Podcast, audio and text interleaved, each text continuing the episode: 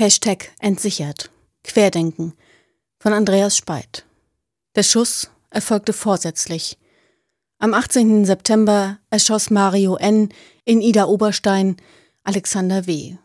Ohne Mund-Nasenschutz war N. in die Aral-Tankstelle in der rheinland-pfälzischen Stadt eingetreten. Der Student W., der in der Tankstelle als Kassierer jobbte, wies auf die staatlichen Maßnahmen aufgrund der Pandemie hin. Keine zwei Stunden später ermordete der 49-jährige N den 20-jährigen mit einem Kopfschuss. Die Radikalisierung der Querdenken- und Corona-Leugnungsbewegung führte zum ersten Toten. Dem vorausgegangen war ein permanentes Steigern der Eskalation in den sozialen Medien. Der Applaus dient der Vergewisserung, Worte sind eben nicht bloß Worte. Der Verlauf der Tat an jenem Samstagabend offenbarte die tödliche Gefährdung durch diese hochemotionalisierte Bewegung, die sich von einer Verschwörungserzählung zu weiteren Verschwörungserzählungen radikalisiert.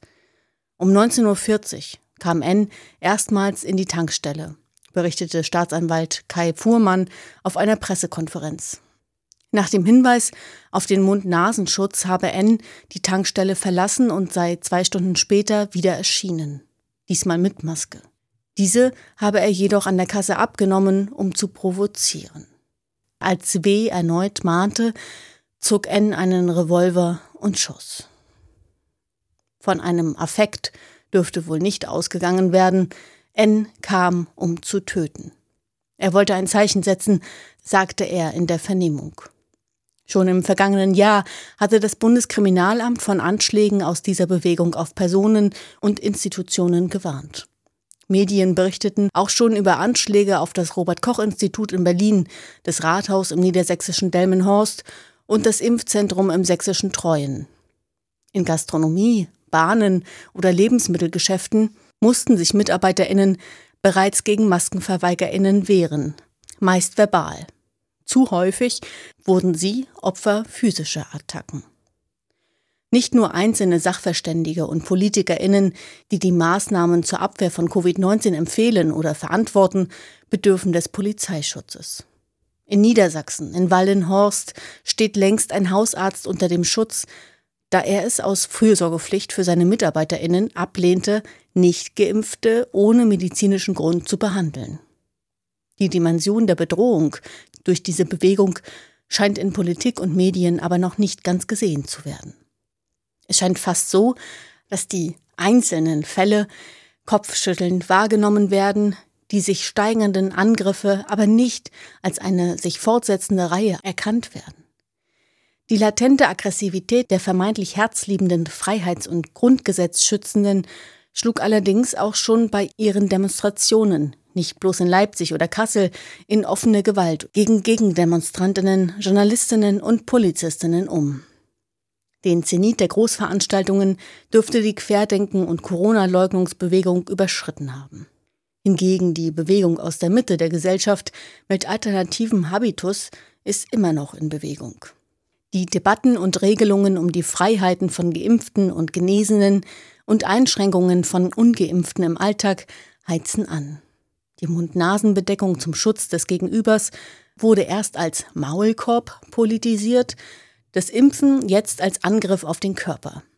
Diese Logik kann zur Rechtfertigung eines Selbstschutzes führen, der Angriffe als Verteidigung legitimiert. Dieser Sound dröhnt durch die Telegram-Kanäle. Menschen, die aus berechtigten Sorgen und Ängsten eben dort Rat und Hilfe suchen, wird nicht geholfen. Sie werden weiter verunsichert. Die Klagepaten oder Ärzte für Aufklärung schüren mit Verschwörungserzählungen und Fake News stattdessen die Sorgen und Ängste stetig fort. Die Prophetinnen des Untergangs können auch gar nicht anders, schrieb Leo Löwenthal in Falsche Propheten 1949. Der Agitator muss seinen Anhängern immer weitere Feinde und Projektionsfantasien bieten, um die neue Autorität zu bleiben. Die Netzwerke der sogenannten Querdenkenden haben in der Tankstelle 2021 mitgeschossen. Bis zum Oktober 2019 verwendete W., der sich selbst der Polizei stellte, in den sozialen Medien vor allem Twitter. Dort bewegte sich W seit Jahren in rechtspolitischen bis extrem rechten Online-Kreisen, las und likte. Die Kommentierungen vervollständigten ein Weltbild zwischen antidemokratisch und antimodern. So finden sich bei ihm die radikale Antifeministin Birgit Kelle, der völkische AfDler Björn Höcke und andere. In der Debatte um die Beweggründe und Motivation von W wird auf den Selbstmord seines Vaters mit einer Schusswaffe hingewiesen.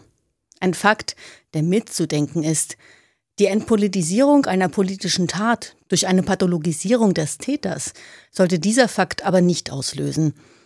Eine solche Relativierung führte in Politik, Sicherheitskreisen und Medien lange zu einer Verharmlosung von sogenannten Reichsbürgern, die heute mit der kritischen Masse in Bewegung sind. Das gemeinsame Agieren in den sozialen Medien und in der Folge auf der Straße hat gegenseitige Akzeptanz geschaffen, aus der Allianzen entstanden.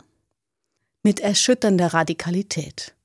Der Popstar Xavier Naidu, der schon früh den sogenannten Querdenkern nahe stand, singt jetzt mit dem Rechtsrocker Hannes Ostendorf im Duett Deutschland krempelt die Ärmel hoch gegen Impfen und zusammen fragen sie, die starken Männer, wo sind sie bloß? Im Video marschiert die extrem rechte Hooligan-Fanbase von Ostendorf auf.